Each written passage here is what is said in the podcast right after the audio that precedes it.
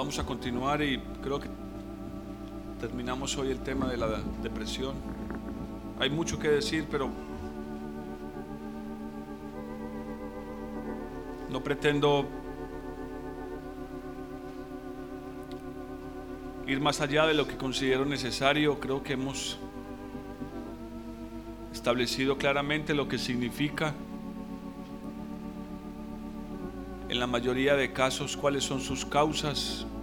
Hemos ahondado y hemos descubierto que la causa principal de cualquier abatimiento, angustia o depresión es la sed de nuestra alma por el agua de la presencia de Dios. Es ese grito desesperado del ser interior del hombre necesitando, anhelando beber el agua de la presencia de Dios. Lastimosamente muchos no comprenden ese clamor. Les cuesta distinguirlo y lo alimentan con otras cosas, con el sueño, bienes materiales, con la comida, con vicios, placeres. El vacío que hay en el ser humano nadie lo puede llenar, hermanos. Solo Cristo Jesús puede llenar el vacío de nuestro corazón, pues estamos hechos a imagen y semejanza de Dios. No importa hacia dónde corra, el Salmo 39 dice, ¿a dónde huiré de tu presencia? Si tomara las alas del alba y me fuera al, al extremo el mundo, ahí me encontrarías, ahí estaría tu presencia, ahí me tomarías de tu mano.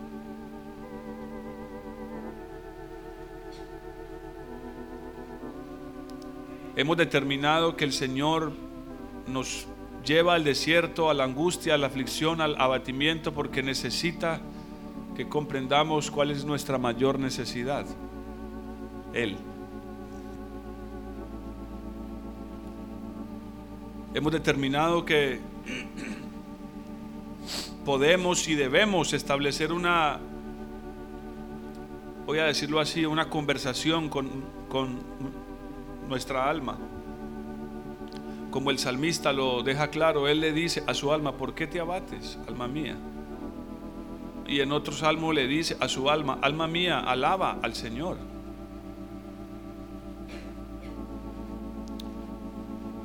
si usted no toma control de su alma, su alma va a tomar control de usted. Pero el hecho es que la única manera en la cual usted y yo podemos tomar control de nuestra alma es a través del Espíritu Santo. No tenemos poder nosotros para controlar nuestra alma, solo si ese poder y esa gracia vienen a través de su Espíritu. Cristo mismo es la enseñanza de eso. Cuando su alma fue abatida, Él corrió a la presencia de Dios a buscar la ministración de su Padre por su Espíritu. Yo estoy convencido que el mismo Espíritu que lo llevó al desierto, como veíamos el jueves, es el mismo Espíritu que lo lleva al huerto de Hexemaní para ahí encontrar la fortaleza que necesita. Y es el mismo espíritu, el mismo espíritu que puede fortalecerte. Entiende que es el mismo espíritu que te puede llevar al desierto. Pero otra vez, es el mismo espíritu el que puede fortalecerte. No somos nosotros. No, no, no es que yo me invente algo. A ver, ¿qué, qué, qué hago ahora para solucionar este problema de mi alma? Solo el Señor lo puede hacer. Terminamos viendo el domingo pasado la necesidad de poder ver el rostro de Dios. ¿Cuándo vendré y me, y me presentaré delante de Dios? Dice el Salmo en la Reina Valera, pero una traducción más acertada podría ser, ¿cuándo vendré y veré el rostro de Dios? es el concepto, es la idea de presentarme delante de Dios, de estar ahí cara a cara, no de ir a su presencia buscando una respuesta, buscando una solución, sino buscando su rostro. Pues es Cristo Jesús El único que puede cambiarnos, no sus obras, no sus maravillas. Hermanos, Él hizo muchos milagros en el pueblo.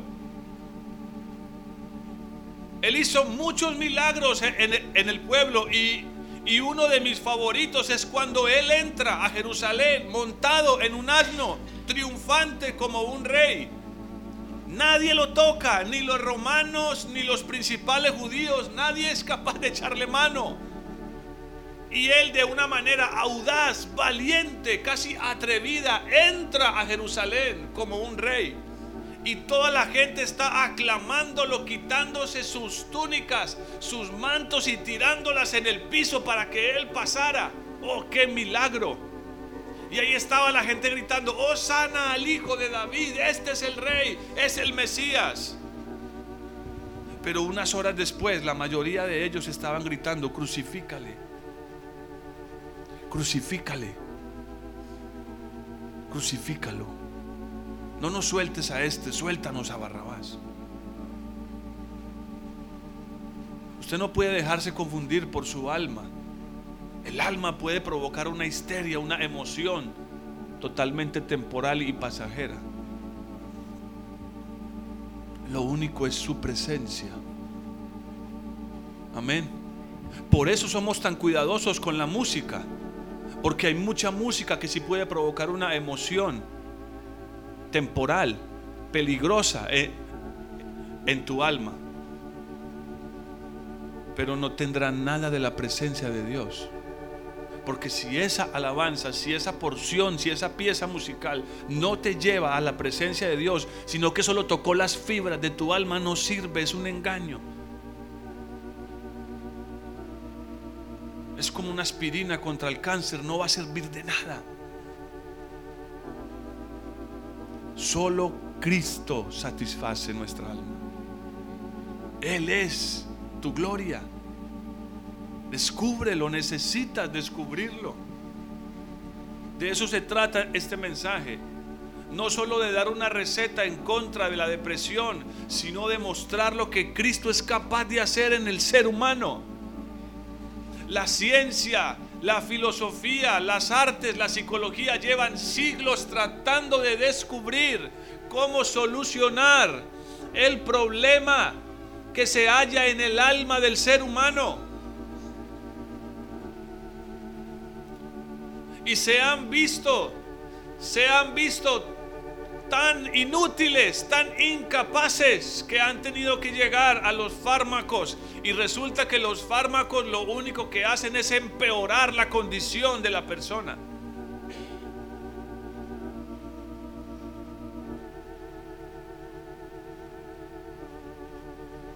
Cuando se trata del alma, hermanos, no hay opción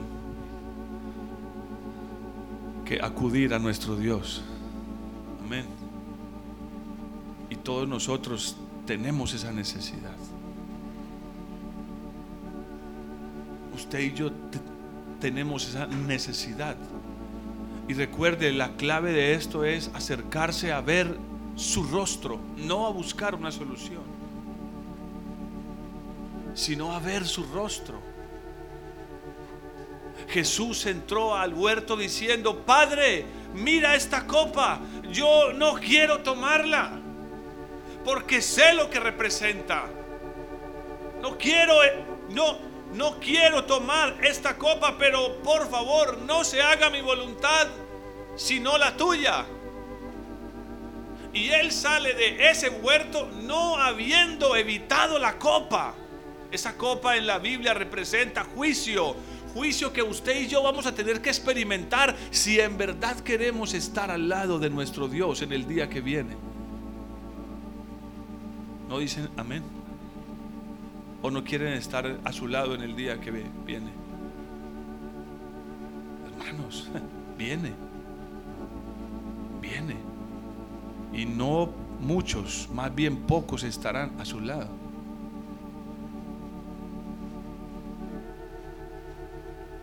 Él no sale de ahí habiendo evitado tomar esa copa. Él sale de ahí fortalecido para tomar esa copa. ¿Están aquí? Él sale de ahí renovado lleno de gracia para beber esa copa hasta lo último, hasta que no quedó una gota. Como dice la Biblia, hasta los pozos. Acércate al Señor para ver su rostro, no para evitar la copa. Ahora, si Él quiere quitar la copa, por eso es bueno ser sincero y, decirle, Señor, tengo temor de tomar esa copa, pero no se haga mi voluntad, sino tu voluntad. El Salmo 102 es otro salmo que amplía ese concepto, lo manifiesta, lo deja clarísimo. El Salmo 102, nada más mire el título que tiene. Oración del que sufre cuando está angustiado y delante de Jehová. Oh, y ese título no es puesto por los traductores. El de arribita sí, oración de un afligido. Ese sí lo colocaron los traductores, pero la partecita que viene después, esa no la colocaron los traductores. Esa la colocó el salmista, inspirado por el Espíritu. Miren lo que dice, oración del que sufre cuando está angustiado y delante de quién? Oh, hermanos, es su rostro es delante de Él. Oh hermanos, mire, si usted encuentra ese lugar, ¿están aquí? Escuchen esto. Así, no, así, así ya no se acuerden del resto de, la predicación, aunque no deberían, no se duerman. Pero quiero que recuerde esto. Si usted logra encontrar ese lugar delante de Jehová, su vida nunca será la misma. Nunca. Usted jamás podrá ser la misma persona. Pero no es encontrarlo una vez, sino como quien encuentra el tesoro en un campo y vuelve y lo tapa y va y vende todo lo que tiene y va y compra ese campo porque él lo único que quiere es estar ahí frente a ese tesoro el resto de su vida. Mire el versículo 1 lo que dice de manera tan preciosa. Jehová, escucha mi oración y llegue a ti mi clamor. No escondas de mí que tu rostro en el día de mi angustia. Él no está diciendo, ah Señor, por favor, resuélveme esto en el día de mi angustia. Solucioname este problema en el día de mi angustia. No, Él dice, en el día de mi angustia, solo quiero una cosa, no escondas de mí tu rostro. Oh hermanos, yo me cansaría de repetírselos. Esto fue lo que salvó a Pedro de quedar ahorcado al lado de Judas. Él vio el rostro de su Señor. El que le dijo, me negarás tres veces. Pero después de que el gallo canta, Él ve su rostro. Oh, hermano, yo eh, cuando venga el reino, si tengo el privilegio de sentarme al lado de ese varón, de Pedro, yo quiero preguntarle, ¿qué fue lo que viste, Pedro? Cuéntame, ¿qué viste? ¿Qué fue lo que viste en el rostro de Jesús? Que evitó que terminaras colgado al lado de Judas. No escondas en el día de mi angustia tu rostro, Señor. Esto es lo que necesitamos. Hermano, hermana, ¿qué es lo que usted necesita? ¿Qué es lo que necesita? Un mejor empleo. Oh, si, si yo me ganara un poquito más. Unos pesos de más nunca caen mal, pero estoy seguro que eso no es lo que usted necesita.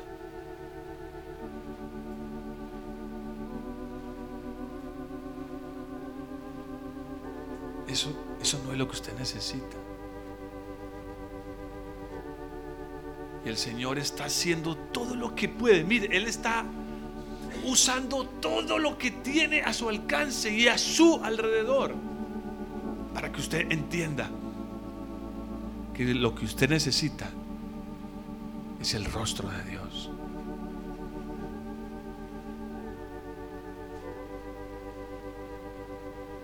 Eso puede cambiarnos.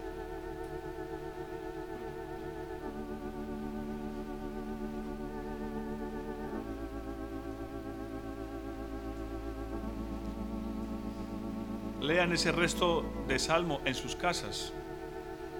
Quiero que regresemos al Salmo 42.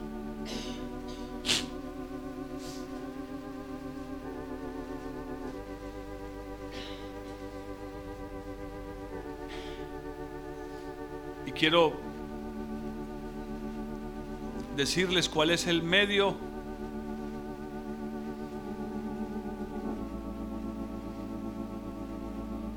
es el medio más importante para ser librados de la depresión? El más efectivo.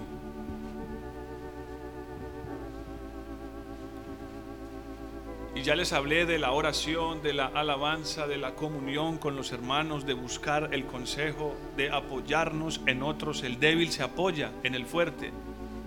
Amén. Si usted está acongojado y, abatido, usted no, no, no puede ir a buscar a otro más acongojado que usted porque van a, van a terminar llorando juntos. Usted necesita a alguien que lo pueda levantar, que pueda fortalecerle, que pueda hacerle de, de apoyo, de una palabra de sabiduría. Pero también sé que van a haber momentos, y ya les hablé también de la paz, la importancia de la paz que Dios quiere darnos, pero es posible que esa paz se vea opacada en ciertos momentos y que hasta le cueste a usted de que de sus labios salga una, una oración.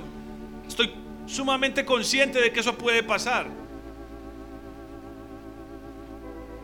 Sumamente consciente de eso. Cuando Ana llegó al templo, la madre del profeta Samuel, ella no tenía ni fuerzas para pronunciar una palabra, solo movía sus labios a saber qué estaba diciendo. Tal vez era un solo gemido, ni siquiera era una oración. Era un murmullo, pero Dios la escuchó. Era la única fuerza que le quedaba. Pero más allá de lo que haya dicho Ana en sus palabras, para que Dios le concediera el hijo que ella estaba buscando, Ana hizo algo mucho más importante que eso. Y voy a decirlo de una vez. Voy a mostrarlo desde dos puntos de vista, pero es el mismo concepto. Ana seguramente había sido enseñada, como a todo buen judío, que cuando había angustia uno debía ir al templo. Y ella simplemente obedeció. Escuchen hermanos, qué tremendo esto, porque Ana sabía, como todos en el pueblo sabían, la mala reputación de Elí, el sacerdote. Y seguramente muchos habían dejado de ir al templo y de consultar porque Elí estaba en desorden, él y sus hijos. Pero eso no impidió que Ana obedeciera al mandato que Dios había dicho. Amén. Eso no impidió en absoluto ese mandato. Ellos sabían, el Señor les había dicho en Deuteronomio, que si en medio de la angustia ellos invocaban su nombre, Él los escucharía. Que si en medio de la angustia ellos buscaban su rostro, hermanos, como les he venido diciendo, no es tanto buscar sus manos, sino su rostro. Dios puede hacer cosas maravillosas en nosotros. Pero conocerlo a Él y ver su rostro es lo único que puede cambiarnos. Milagros no pueden cambiarnos. Hermanos, milagros no van a cambiarnos. Milagros no van a salvarnos. Gracias a Dios por sus milagros. Amén. Gracias a Dios por sus milagros, los necesitamos, pero no van a cambiarnos. Nada, hermanos. Ahí van los leprosos. Van por el camino siendo sanados, pero eso no cambió en nada lo que había en sus corazones. La ingratitud de sus corazones quedó intacta, solo uno se devolvió. Milagros no van a cambiarnos. Si el toque de su maestro, de nuestro maestro, perdón, y poder ver su rostro, como la mujer pecadora cuando levantó su rostro al oír que el maestro le dijo, mujer, ¿dónde están tus acusadores? Y ella levanta el rostro y mira para un lado y no hay nadie, mira para el otro y ya se fueron y mira y solo ve al Señor. Eso cambió su vida. Amén. Eso cambió su vida. Saqueo era un hombre menospreciado por el pueblo y él mismo se menospreciaba. Pero cuando sentado a, la mesa de su casa, él vio el rostro de Dios, vio la amabilidad de Dios, la bondad de Dios, el amor de Dios. Ese hombre se paró de su mesa y dijo, Señor, la mitad de todos mis bienes, si era un hombre riquísimo, se la doy a los pobres. Y con la otra mitad voy a devolverle a todo aquel que le he robado y le he quitado y se lo voy a, a devolver cuatro veces más. Y el Señor lo miró seguramente con una sonrisa amorosa y le dijo, hoy ha venido la salvación a esta casa.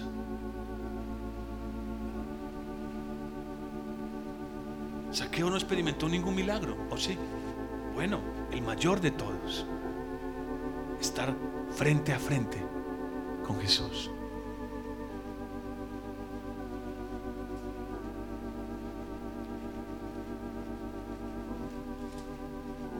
Les dije que el Salmo 42 y 43 eran como un hilo. Pero quiero que nos devolvamos ahora al Salmo 41. Porque también está estrictamente ligado con esto. Tiene una relación perfecta. Está, hay un hilo que lo conduce. Hay un hilo que lo conduce en un mismo concepto. Al principio ustedes van a pensar que no, pero sí lo es. Salmo de David dice al músico principal, versículo 1, bienaventurado el que piensa en el pobre, en el día malo lo librará Jehová. Yo quiero que pongan mucho cuidado. Bienaventurado el que piensa en el pobre, en el día malo lo librará Jehová. ¿A quién? ¿A quién librará Jehová? Vamos definiendo cosas. Al que piensa en el pobre. Pero vamos a tener que definir, mientras leemos el Salmo, quién es el pobre. Amén. ¿Ustedes conocen pobres? Bueno, quiero que borre eso de su cabeza de lo que usted conoce que es un, un pobre, para que podamos entender lo que este salmo dice. Amén. Porque no es el mismo concepto de Dios. Bueno, en parte sí, en parte no. Hay gente que tiene muchas necesidades, pero no son pobres. Amén. Para que vayamos entendiendo un poco. Versículo 2. Jehová lo guardará, le dará vida y será bienaventurado en la tierra. No lo entregarás a la voluntad de sus enemigos. Jehová lo sostendrá en el lecho del dolor. Ah, estos me gustó tanto, hermanos. Jehová lo sustentará, dice otra versión. Hay una, hay una, la palabra hebrea como que se acerca al concepto de que, de que lo va a cargar con sus propias manos que estará ahí cargándolo, como la madre carga a su hijo enfermo en su cama esperando que sane.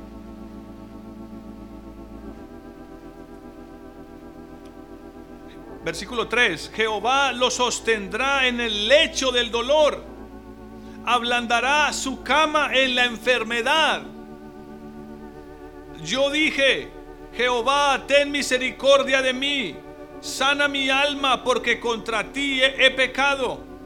Mis enemigos hablan mal de mí, preguntando, ¿cuándo morirá y perecerá su nombre? Antes de que sigan leyendo, ¿quién escribió este salmo?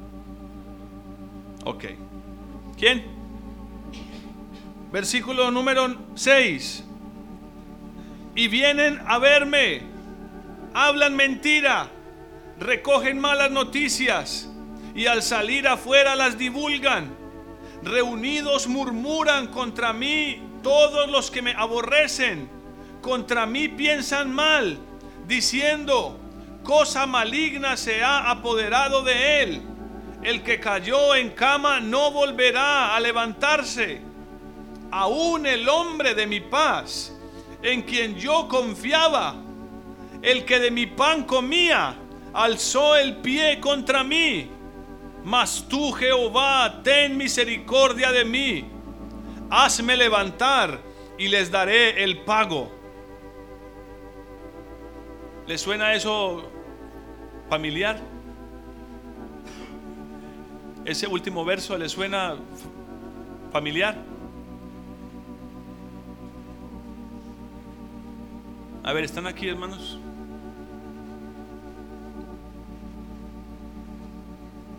¿Quién alzó el pie contra alguien que comía de su propio plato, de su propio pan? ¿Y quién fue levantado para dar el pago? Hermanos, es Cristo Jesús. Este es un salmo profético. Está hablando de Cristo Jesús. Es David. David experimentó esto. Absalón se levantó contra él. Uno que comía de su plato. Un hombre de su paz en quien él confiaba. David lo vivió. Pero es Cristo Jesús. Cristo Jesús usa este pasaje en la última cena. Dice, a quien yo le dé el pan remojado, ese es el que me traiciona. Y todos los discípulos vieron que se lo dio a Judas, pero ellos ni cuenta se dieron de qué estaba pasando. ni se dieron por enterado de qué estaba pasando. Uno de ustedes me va a traicionar. ¿Seré yo maestro? Y todos dijeron, seré yo, seré yo. Y él les dice, al que yo le dé el pan mojado, ese es. Y se lo da a Judas. Y todos se, se, quedaron como si no hubiera pasado nada. El Señor le dice, lo que has de hacer, hazlo pronto. Y Judas se para y se va. Y dice que todos pensaron que era que el Señor le dijo que fuera y comprara algo para los pobres. Hermanos, este salmo es un salmo profético es Cristo Jesús. Ahora, hay dos maneras de ver este salmo. Una es que cuando comienza diciendo, bienaventurado el que piensa en el pobre, podemos interpretarlo como aquel que tiene misericordia de los necesitados. Eso es muy importante. La generosidad la Biblia lo deja claro, mejor es dar que recibir, bienaventurado el que da con alegría, el que comparte. Cuando Pablo subió a Jerusalén y se presentó delante de los apóstoles y les declaró la doctrina que él había recibido de Dios, dice que ellos le dijeron que no tenían nada que corregirle. Y dice que solo le dijeron una cosa, acuérdate de los pobres. Amén. Pero hay un detalle hay un detalle clave en este salmo. Primero, que es una palabra profética de Cristo Jesús. Y segundo, que cuando comienza el salmo no dice bienaventurado el que piensa en los pobres, sino que dice bienaventurado el que piensa en el pobre. Ese pobre es Cristo Jesús. Y tengo muchos pasajes para comprobárselos. Bueno, de hecho él le dijo a sus discípulos, las zorras tienen guaridas, pero yo, el Hijo del Hombre, no tiene ni dónde recostar su cabeza. Hermanos, cuando Él se hizo hombre, dice la Biblia, según Pablo, que se hizo pobre por nosotros para que nosotros fuéramos ricos. No voy a tocar los textos. Cuando estaba en la cruz, ese ladrón de la derecha, hermanos, volteó y miró, estaba a la derecha, volteó y miró a su izquierda y vio a un hombre desfigurado. Vio a un pobre ahí colgado al igual que él. Y demás tenía una corona de espinas en su cabeza, ¿se imaginan? Tal vez ni era posible distinguir su rostro.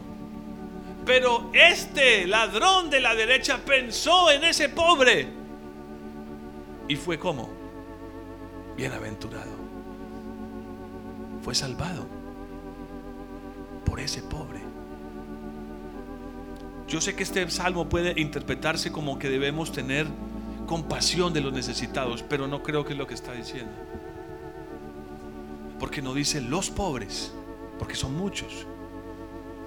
Está en singular y el, y el hebreo es cuidadoso con esto. Está en singular y en primera persona. Está hablando de una persona en particular, un pobre. Y cuando el salmo empieza a desarrollarse, uno se da cuenta, murmuraban contra mí, tramaban el mal en contra mía. Y cuando vieron que caí, hasta me gritaron, si eres el Hijo de Dios, bájate. Y se burlaban de él. Es Cristo Jesús. Es Cristo Jesús. Ahora, con ese concepto en mente leamos de nuevo los primeros versículos. Amén. Bienaventurado el que piensa en Cristo. Ya esto, ya parte de esta doctrina ya la vimos en Isaías 26. Amén.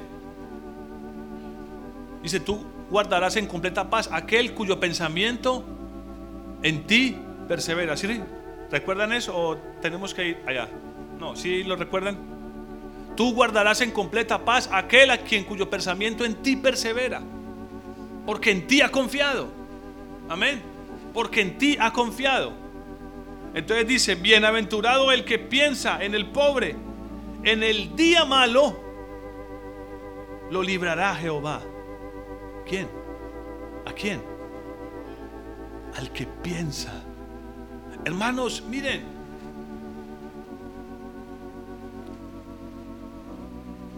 Es como un bálsamo esto, lo que voy a decirles. Es como un bálsamo. Que cada que un ser humano en la tierra está sufriendo, puede pensar con toda libertad en lo que Cristo, el Hijo de Dios, sufrió y padeció. No existe mayor consuelo. Escuchen esto porque usted podría reunir a 100 de los mejores pastores en, el mundo y sentarse frente a ellos y oír sus palabras en medio de su angustia. Y es posible que usted se sienta igual o peor después de que los escuche a todos los 100. Hay momentos en los cuales el único consuelo que nuestra alma puede, puede llegar a recibir es Cristo mismo. Y es pensar en lo que Él, siendo el Hijo de Dios, sufrió y padeció por nosotros. Por eso dice, bienaventurado el que piensa en el pobre. Hasta sus amigos lo traicionaron.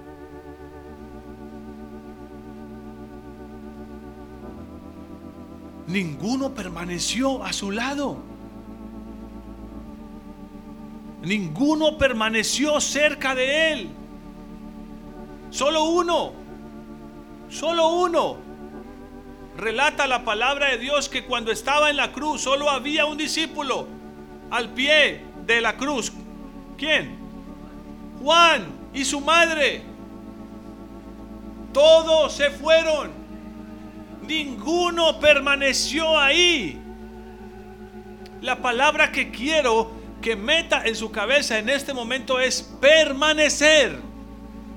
Ahí dice, bienaventurado el que piensa en el pobre, pero el concepto de esto es un pensamiento que permanece. Es una mente, un corazón, un alma que permanece frente a su Dios. Hermanos, nadie, nadie sobre esta tierra sufrió, ni ha sufrido, ni sufrirá como Cristo sufrió en la cruz. Si eso no te consuela, nada en este mundo lo hará. Aunque te vengan los mejores consejeros y pastores y se paren frente a ti durante horas y te expliquen la palabra de Dios. Solo, solo Cristo Jesús podrá consolarte. Si te paras delante de Él y permaneces delante de Él. Y esa palabra es la clave de esto. Miren,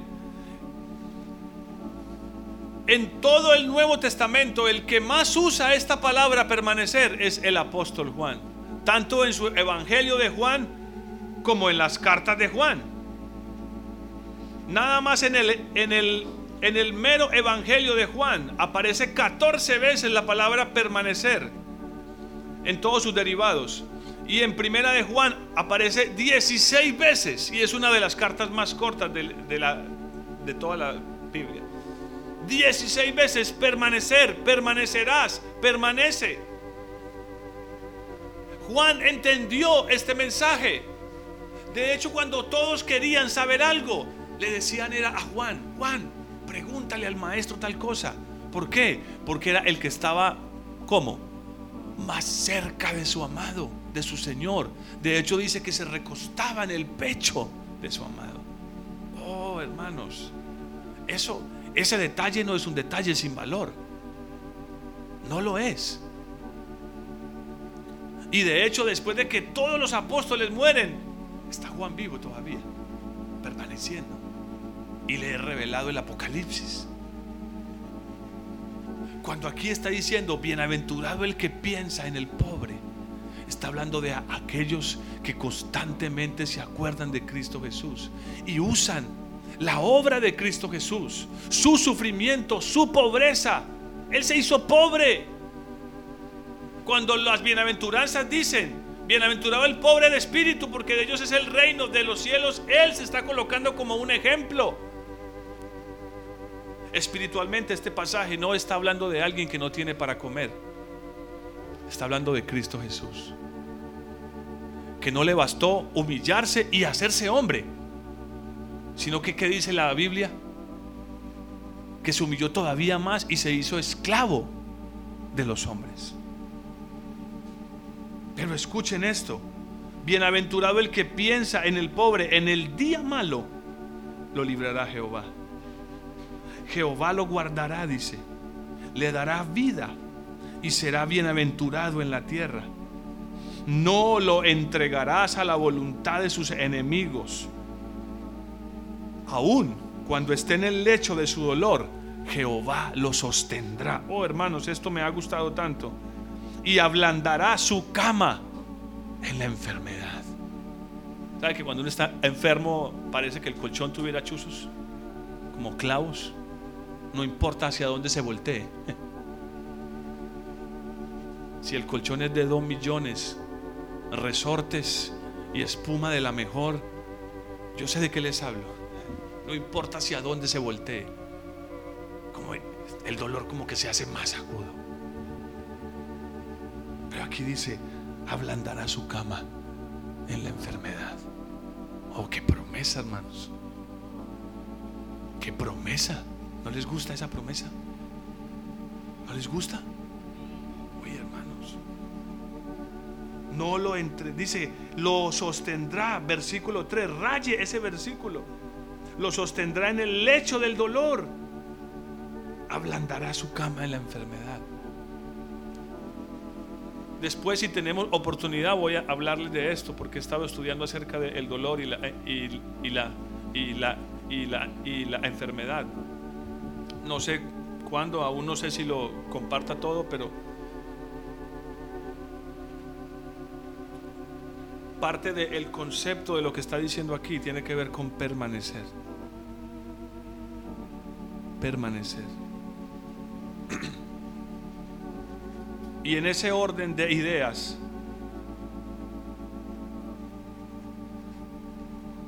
quiero leer unos versículos del, Evangelio de Juan.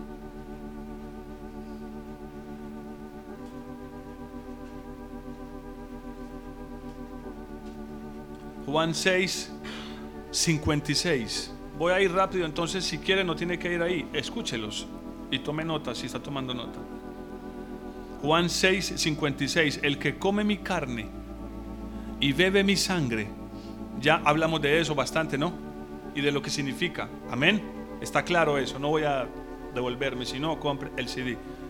El que come mi carne y bebe mi sangre, en mí permanece.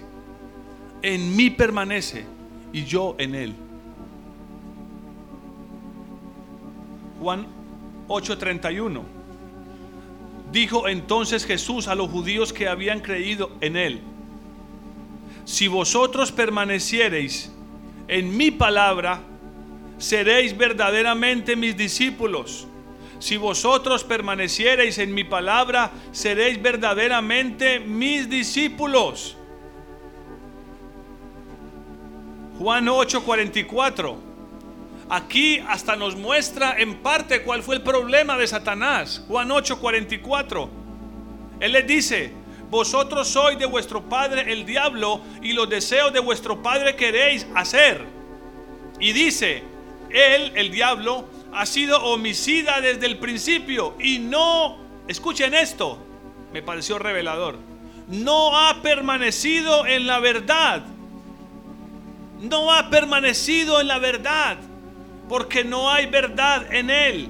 No hay verdad en él. Satanás no pudo permanecer en la verdad, por eso fue expulsado de la presencia de Dios. Oh hermanos, esto es muy importante. Por eso lo que está diciendo el Salmo 41 es clave para entender lo que considero en esta mañana es la solución definitiva a cualquier angustia, depresión, abatimiento que usted pueda pasar hoy o que vaya a pasar en el día que viene. Porque como le estoy diciendo, es posible que hasta se le agoten tanto las fuerzas que usted no sea capaz ni siquiera de, de, orar. Y si nos alcanza el tiempo, voy a mostrarles un pasaje que confirma eso de una manera muy, muy importante.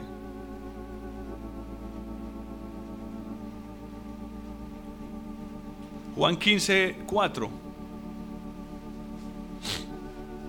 Juan 15, 4. Dice, permaneced en mí y yo en vosotros.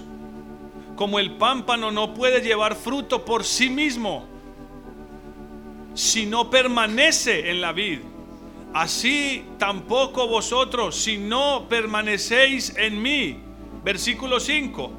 Yo soy la vid vosotros los pámpanos, el que permanece en mí y yo en él, este lleva mucho qué? Mucho fruto, porque separados de mí nada podéis hacer. Separados permanecer, separados permanecer. Hermanos, escuchen lo que está diciendo. Voy a leerlo de nuevo el verso 5, Juan 15, 5. Yo soy la vid, vosotros los pámpanos, el que permanece en mí y yo en él, este lleva mucho fruto, porque separados de él, si no permanecemos, nada podemos hacer. Nada.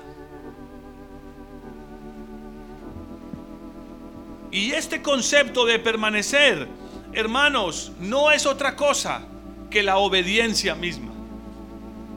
Es decir, la solución en contra del abatimiento y de la depresión la cosa más efectiva contra ese mal que hoy destruye la vida de muchas personas es obediencia. Pero no está hablando de permanecer, voy a mostrarles que es lo mismo. Ah, bueno, el versículo 6 de Juan 15. El que en mí no permanece, el que en mí no, no permanece, será echado fuera como pámpano y se secará. Se secará el concepto de secarse, el concepto de cuando un alma se seca es un alma que ha sido consumida por la angustia.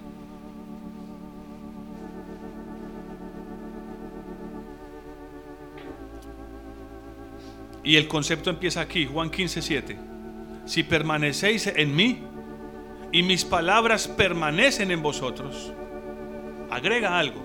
Si permanecéis en mí y mis palabras, sus palabras sus mandamientos, sus estatutos, su voluntad, si permanecéis en mí y mis palabras permanecen en vosotros, escuchen esto, pedid todo lo que queráis y os será hecho. No me gusta mucho usar la palabra clave, pero voy a decirlo. Hermanos, esto es una clave. Y digo que no me gusta mucho porque a veces, ah, esta, esta es la clave, entonces nada más importa sino esto.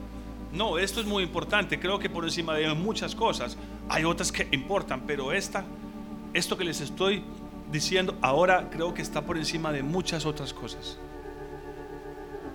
Hermanos, la razón por la cual nos vemos en tanta debilidad es porque no permanecemos delante de Él. No permanecemos delante de Él.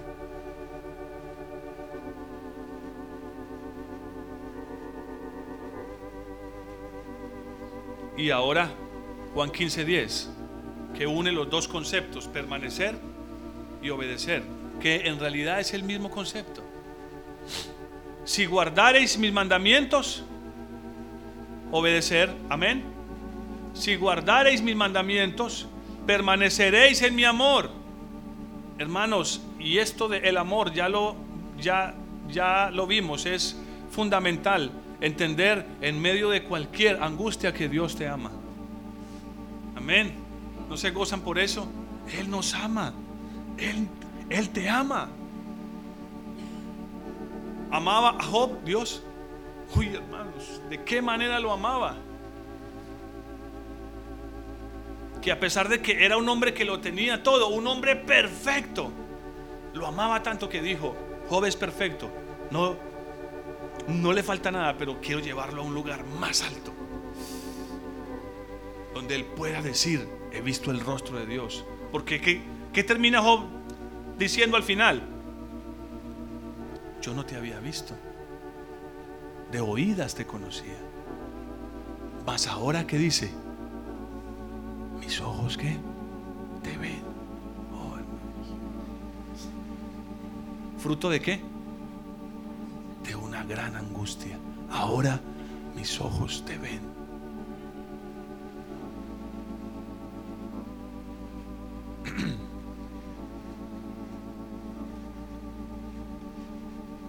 Y en su primera carta de Juan, él sí que no nos deja dudas.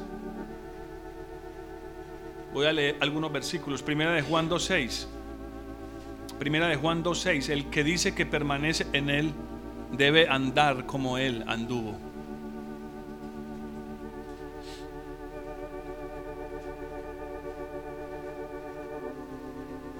El mundo pasa. Primera de Juan 2.17.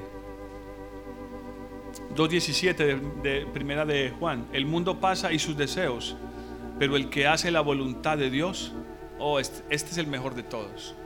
El mundo pasa y sus deseos con él, pero el que hace la voluntad de Dios permanece.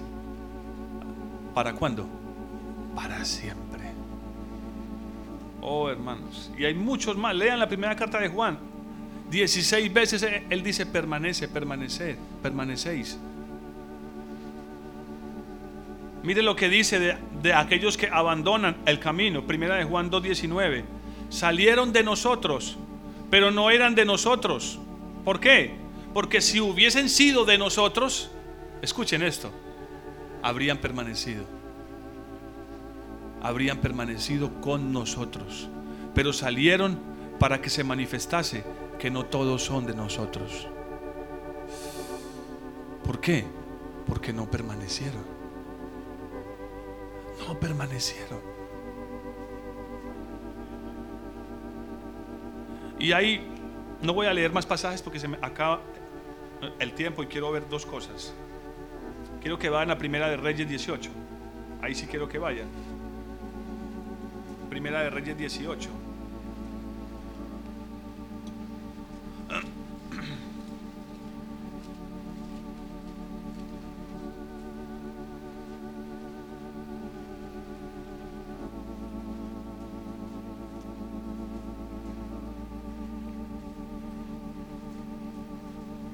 ¿Están ahí? Otra vez, Elías.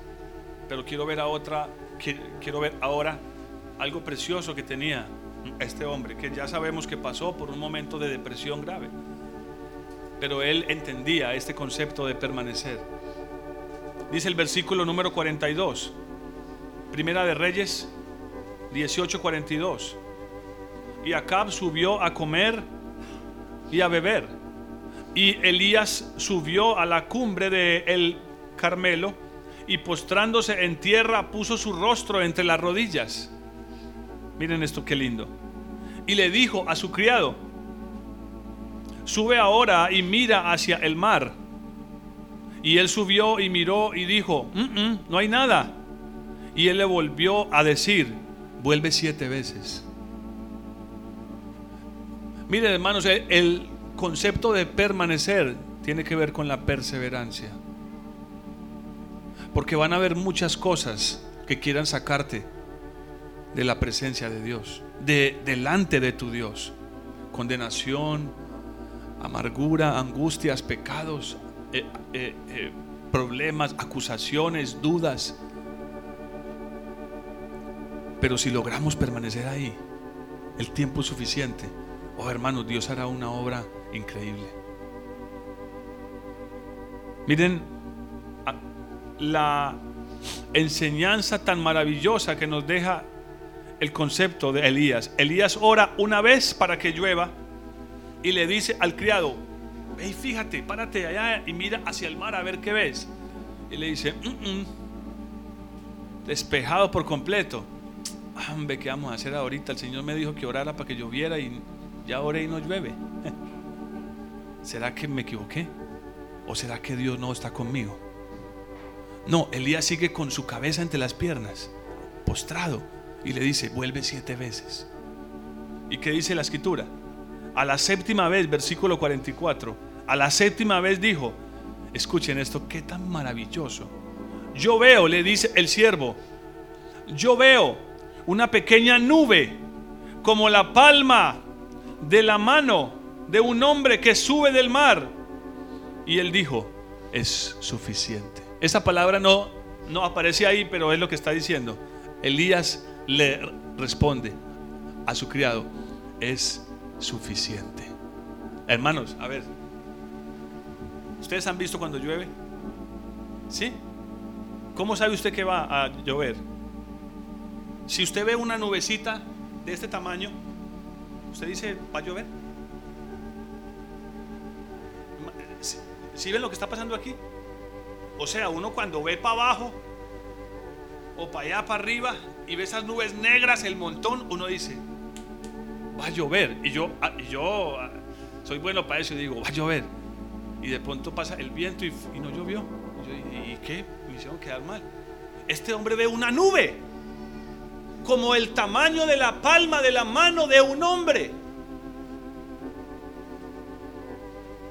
Y le dice, Elías, si ve una nubecita, no es muy grande. ¿Ah? Era un punto, hermanos, en el cielo. Y Elías dice, es suficiente. Dios hará lo que ha dicho. Dios hará lo que ha dicho. Y le dijo, ve y dile a Acab, unce tu carro y desciende para que la lluvia no te ataje. Y aconteció estando en esto que los cielos se oscurecieron con nubes y viento, y hubo una gran lluvia, y hubo una gran lluvia, dice. Y no sigamos leyendo el resto, pero antes, miren, es lindo esto porque antes de que Elías orara, a ver, déjeme buscarlo aquí en la escritura, en la Biblia. Si mal no me acuerdo,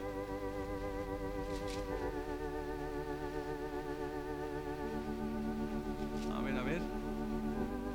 Dice el versículo 41, es que lo anoté desde el, desde el 42. Dice el versículo 41, entonces Elías le dijo a Acab, sube, come y bebe, porque ya se oye el ruido de la lluvia. Oh, qué convicción, hermanos. ¿Sabe una de las frases favoritas de, de este hombre, Elías? ¿Cuál era su frase favorita? A ver, los que han leído la palabra de Dios. ¿Ah? ¿Cuál era la frase favorita de este hombre? Vive Jehová, en cuya presencia estoy. ¿Están escuchando eso? Vive Jehová, en cuya presencia estoy. Este era un hombre que permanecía delante de Dios. Y él oró y no aparecieron unas grandes nubes, solo una nube pequeñita, hermanos. Pero él le creyó al Señor. Hermanos, ya se los había dicho y hoy se lo repito. No menospreciemos el día de las pequeñeces. Amén. Tengamos cuidado de las cosas pequeñas. Es decir, muchas veces sí, estamos buscando al Señor y no recibimos el gran milagro portentoso. Otra vez, no es el terremoto, no es el gran viento, no es la tierra sacudiéndose con el fuego. Algo pequeño, un silbido apacible. Pero cuando yo estoy en la presencia de Dios y, y de pronto lo que recibo es una pequeña porción de paz, pero yo le digo, Señor, gracias, gracias, es suficiente para mí porque sé que estás aquí conmigo. Oh, hermanos, eso desatará un río. Desatará un río de la presencia de Dios sobre nosotros. Pero Él no envía siempre su presencia como un río. Recuerden Isaías 50. Eh, si hubieses guardado mis mandamientos, vuestra paz sería como un río. No empieza como un río, hermanos, empiezan como goteras, empieza como una nube del tamaño de una mano. Y Dios está esperando ver mi reacción, mi reacción. Dios quiere ver mi reacción. Y cuando mi reacción es gratitud, y mi reacción es permanecer en Él, diciéndole, Señor, gracias, yo sé que estás conmigo. Ya no voy a dudar más de tu presencia. Ya no voy a angustiarme más por esto ni por aquello. Oh, hermanos, va a desatarse sobre tu vida el río de la presencia de Dios. Ya no serán goticas, hermanos. Pero a veces aquí en el culto si te encontraste con el Señor, pero no fue como tú esperabas. Eh, esperabas algo así como, ah, electrizante. No, de punto fue algo pequeñito como una mano, como una nube del tamaño de la mano de un hombre. Pero esa nubecita tan pequeña fue la que trajo la lluvia de nuevo sobre Israel. Y la clave de esto fue que Elías permaneció. Él le dijo, vuelve siete veces. Yo no me voy a parar de aquí hasta que aparezca la señal. Hasta que aparezca la señal. Hermanos, qué nube tan pobre. Qué pobreza de nube. Pero fue la que trajo la lluvia sobre su pueblo. Bienaventurado el que piensa en el pobre. Hermanos, Dios iba a hacer cosas grandes en nuestra vida, pero Él está esperando a ver si somos fieles con lo poco si estamos valorando las cosas pequeñas. Como les he dicho, si usted está esperando a ser rico para diezmar y ofrendar, entonces nunca lo va a hacer. Hermano, yo solamente diezmo porque no me alcanza para la ofrenda. Entonces Dios sí comprende que tu amor por Él es pequeño. Y recuerden que no es el tamaño, hermanos, aunque podemos hacerlo a la máxima expresión de nuestra fuerza, pero Dios está esperando ver mi reacción. Y si permanezco en Él, si permanezco en Él, si sigo esperando, si sigo orando, si sigo cultivando mi relación con Él, si sigo acudiendo a ese lugar secreto. Vayan a Zacarías capítulo 3. Ya se nos acabó el tiempo. Vamos a obviar algunos pasajes. Zacarías capítulo 3.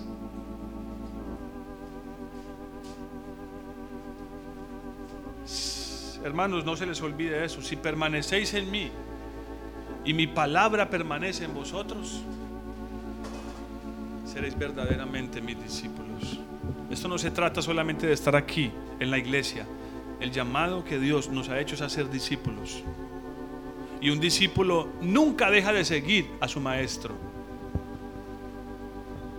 Un discípulo verdadero jamás deja de seguir a su maestro. Muere con él. Este es el pasaje del cual les hablé y terminamos con esto. Capítulo 3, versículo 1. ¿Estamos ahí?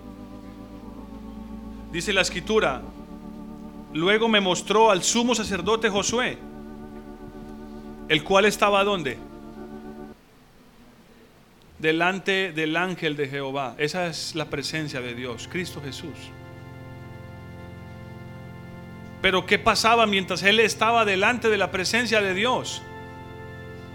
Satanás estaba a su mano derecha para acusarlo. Pero ¿qué hizo el sacerdote Josué? Él no se quitó. Él no permitió que las acusaciones de Satanás lo sacaran de la presencia de Dios. Él sabía que tenía que permanecer. Él sabía que necesitaba permanecer ahí, delante de Dios, esperando poder ver su rostro. ¿Y qué sucedió? Entonces dijo Jehová, versículo 2, Jehová te reprenda. Dicho sea de paso, escuchen esto, para los que me han preguntado de si se debe o no reprender los demonios, lean este pasaje. Dice, entonces dijo Jehová a Satanás, Jehová te reprenda. O sea, no lo reprende, hermanos. Le dice, Jehová te reprenda. Satán, Jehová que ha escogido a Jerusalén, te reprenda. Porque si viene el día en que será reprendido, será atado con cadenas y echado al abismo. Ahorita Dios lo ha permitido suelto, andando como león rugiente porque le sirve para probar a los hombres. Él no será reprendido ahorita. Hay un día para que sea reprendido y viene pronto. Ya no estará ahí para acusarte, ni para juzgarte, ni para culparte. Y entonces dijo, ¿no es este un tizón arrebatado del incendio? Y Josué, que estaba cubierto de vestiduras viles, ¿Cómo permanecía? Dice la Biblia que permanecía en pie delante del ángel. Hermanos, no se quitó. Mire, hermanos, no importa lo, lo que suceda. Yo voy a decirle hoy, esto es de obediencia. No deje de congregarse. No deje de hacer el holocausto continuo en su casa. No deje de leer las escrituras. No importa lo que esté pasando, así se esté derrumbando por dentro. Así la enfermedad lo esté golpeando y lo esté tirando al piso una y otra vez. Permanezca. Permanezca. Siga siendo fiel porque va a venir el día en que el Señor dirá estas palabras. Y habló el ángel y ordenó a los que estaban delante de él, quitarle esas vestiduras viles. Y a él le dijo, mira que he quitado de ti tu pecado y te he hecho vestir de ropas de gala. Y después dijo, póngale un turbante limpio sobre su cabeza. Y pusieron un turbante limpio sobre su cabeza y lo vistieron de gala. Y el ángel de Jehová seguía en pie delante de él. Hermanos, lo más efectivo en contra de la depresión, del abatimiento, de la angustia, de la aflicción, llámela como usted quiera, es permanecer. Aunque parezca que ya no hay esperanza. Aunque usted ni siquiera tenga fuerzas. Oh, cómo cuesta orar, cómo cuesta cantarle al Señor. Leo la Biblia, pero no la comprendo. Sigue leyéndola, sigue llegando ahí. a tu lugar secreto. Tal vez no tengas nada para decir, pero no, no importa. Llega delante de Cristo y dile, Señor, aquí estoy. Es mi compromiso. Quiero permanecer. Oh, hermanos, y yo sé que llegará el día en que esto suceda. Serán quitadas las vestiduras manchadas ¿De qué, de qué habla eso? un nuevo hombre, un nuevo ser. Pero Él permaneció, hermanos. Él no se quitó. No puso sus ojos ni en sus manchas, ni en el acusador, sino que mantuvo delante de pie, delante de su Señor. Se mantuvo en pie, perdón, delante de su Señor. Y su Señor lo lo menospreció.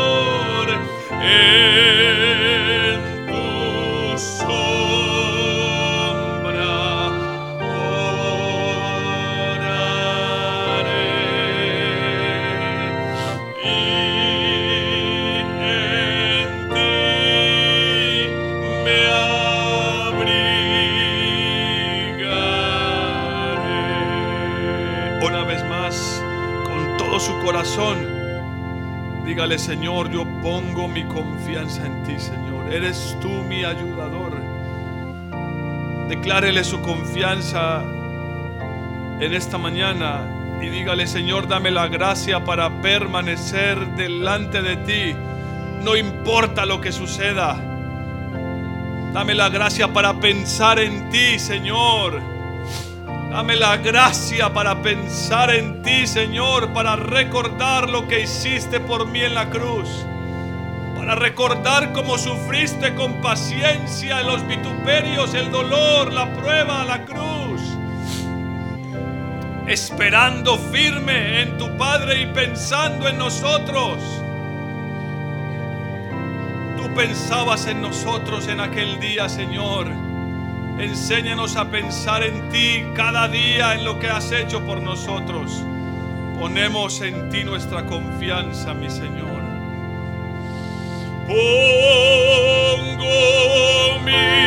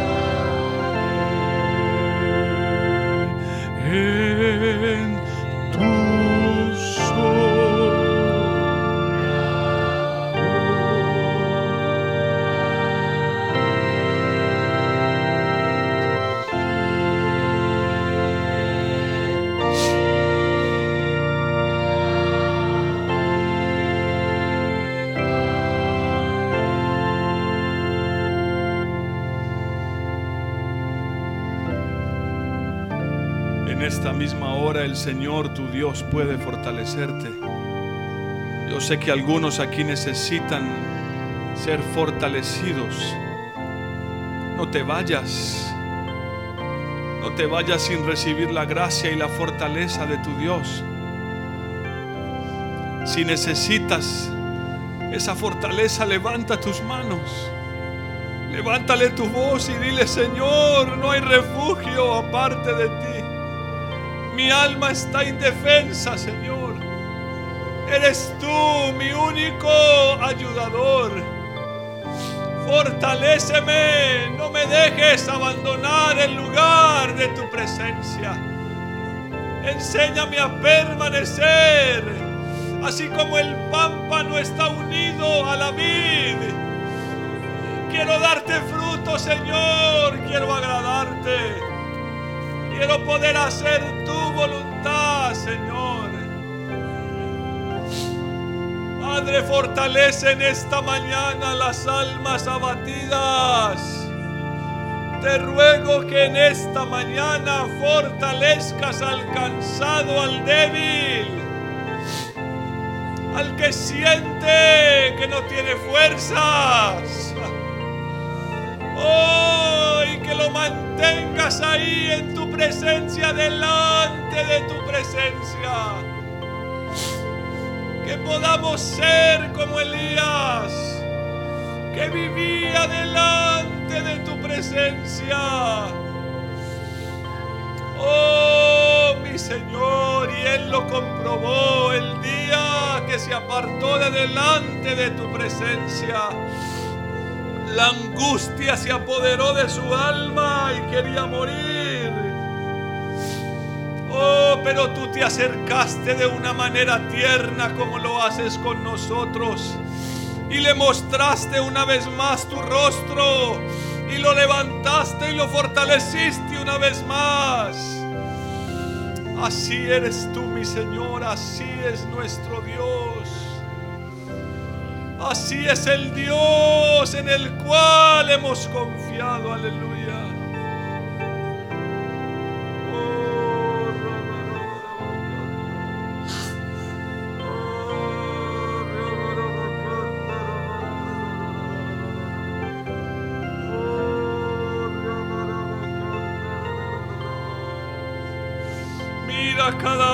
esta mañana que fortalezcas el alma cansada, el alma abatida, Señor. Que fortalezcas al que duda, que convenzas al que duda. Oh, que fortalezcas al que tiene temor, mi Señor precioso.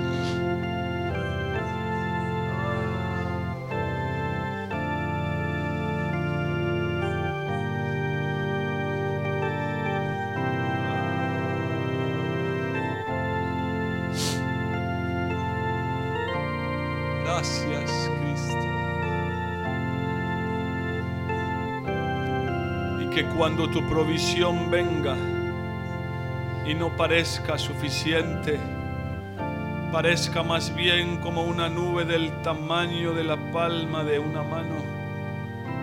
Oh, estemos agradecidos, estemos confiados y creamos en tu palabra, en tu consejo y en lo que has dicho. Enséñanos a permanecer y a obedecer. Oh, porque no hay otra manera, Señor. No hay otra manera para alcanzar el día que viene, Señor. Bendito seas, mi Señor.